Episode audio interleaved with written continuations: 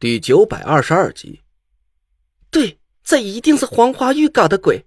陈护法，阿拉不能坐以待毙，你要帮我的呀！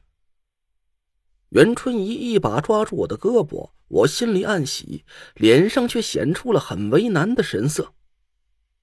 我刚才不是说了吗？我现在手头掌握的情报太少，你要耐心一点，等我把隐藏在各个堂口里的奸细都揪出来。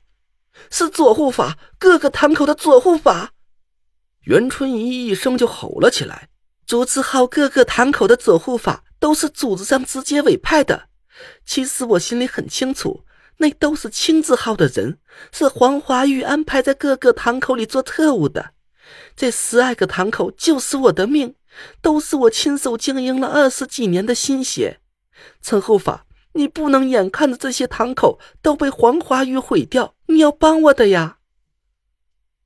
袁春怡双眼赤红，情绪很激动。我赶紧安慰了她几句：“好好，既然知道了奸细的身份，那你把这情况告诉蒋亮，让他注意各个堂口的动向，严格限制左护法的行动，暂时不要让任何人离开堂口，所有人的通讯工具也要严加监控。”袁春怡点了点头，赶紧掏出手机给蒋亮拨了过去。过了好一会儿，才挂掉了电话。陈护法，你要尽快把太医令搞到的呀！你还需要什么信息？袁春怡急得都乱了方寸，我心里窃喜，这是个好机会。嗯，我暂时也说不上来。哦，对了，这几天其实我和我手下的兄弟也没闲着，有一个消息不知道有没有用。什么？可能是和青字号的某个秘密任务有关。我听说有一批人从晋中潜入了中州，你知道这件事吗？晋中没听说过。袁春怡茫然的摇了摇头。我还不死心，又问了一句：“那你知不知道组织的高层里有谁的老家是在晋中，或者是有什么安插在其他地方的高级卧底和晋中有关系？”袁春怡仔细想了半天，还是摇头。我的主要业务是赚钱，对青字号的信息了解的很少，以后就要拜托陈护法多加注意这方面的消息了。我无奈的放弃了这条线索，又随口和袁春怡扯了几句不咸不淡的话，慢慢引出了最重要的一个问题。哎，对了，我想起来一件事儿。我手下有个兄弟，从青字号里打探到一个消息，说是六月初六组织里会发生一件大事儿，这会不会是和黄华玉的阴谋有关系？哦，六月初六居士探老。袁春怡刚要下意识的脱口而出，突然停住了嘴，一脸震惊的看着我：“你是怎么得到这个消息的？”我故作镇定，干笑了一声。我有我的消息渠道，手下的兄弟接触到青字号的人也不奇怪吧？不对，这个消息只有护法和少数几个护法助理才晓得，其他的小鱼小虾是不会接触到这么机密的信息的。我支吾了两声，袁春怡的脸色越来越惊疑不定。我笑了笑说：“行，既然袁掌柜的没把我当外人，那我也就不瞒着袁掌柜的了。实话告诉你吧。”我手下有个通讯方面的专家，他监听了青字号几个重要人物的手机，这些信息啊都是从他们的通话内容里得到的。袁春怡不敢置信的看着我，眼珠子瞪得老大。我赶紧嘱咐了他一句：“袁掌柜的，我对你可真的是掏心掏肺了吧？这么机密的事儿我都没瞒着你是吧？你可得给我保密，一旦这事让黄护法知道了，他还不立马就把我清除组织。”那我以后可就没机会帮你了。袁春怡定定的看了我半天，突然扑哧笑了一声，故作俏皮的做了个虚的手势：“保密，当然是要保密的呀！这件事啊，就是阿拉两个人的小秘密。”我扯了扯嘴角，忍不住起了一身鸡皮疙瘩。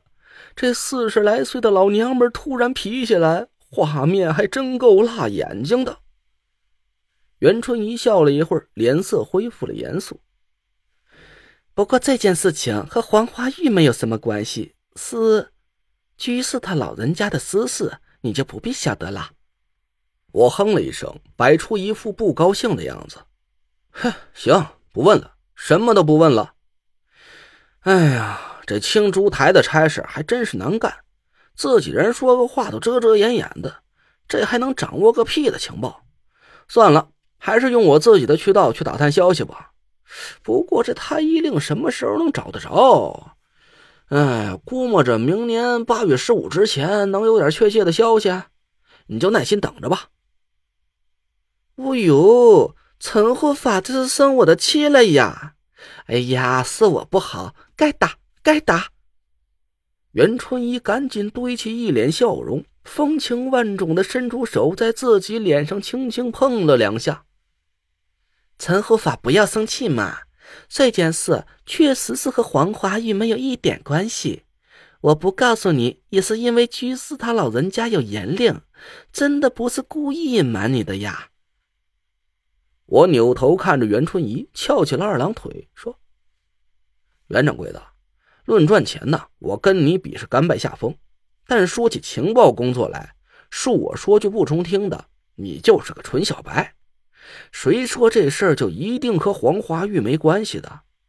情报嘛，都是在一些看似不重要，甚至是毫无关联的信息里去挖出背后不寻常的内情的。打个简单的比方吧。”我问你，我为什么判断昨天晚上冥想天尊的堂口被端的事儿是出了内鬼，而不是警方得到了其他渠道的消息？袁春怡想了一下，茫然的摇了摇头。我嗤笑了一声，说：“警方进入村子的准确时间是凌晨两点一刻，那时候是视线最差的时段。他们为什么不选择五点左右有能见度的时间突袭？难道他们不怕误伤了教众吗？”你仔细想想，我，我想不，你当然想不出来。我一拍桌子，站起身，佯装大怒，吼了起来。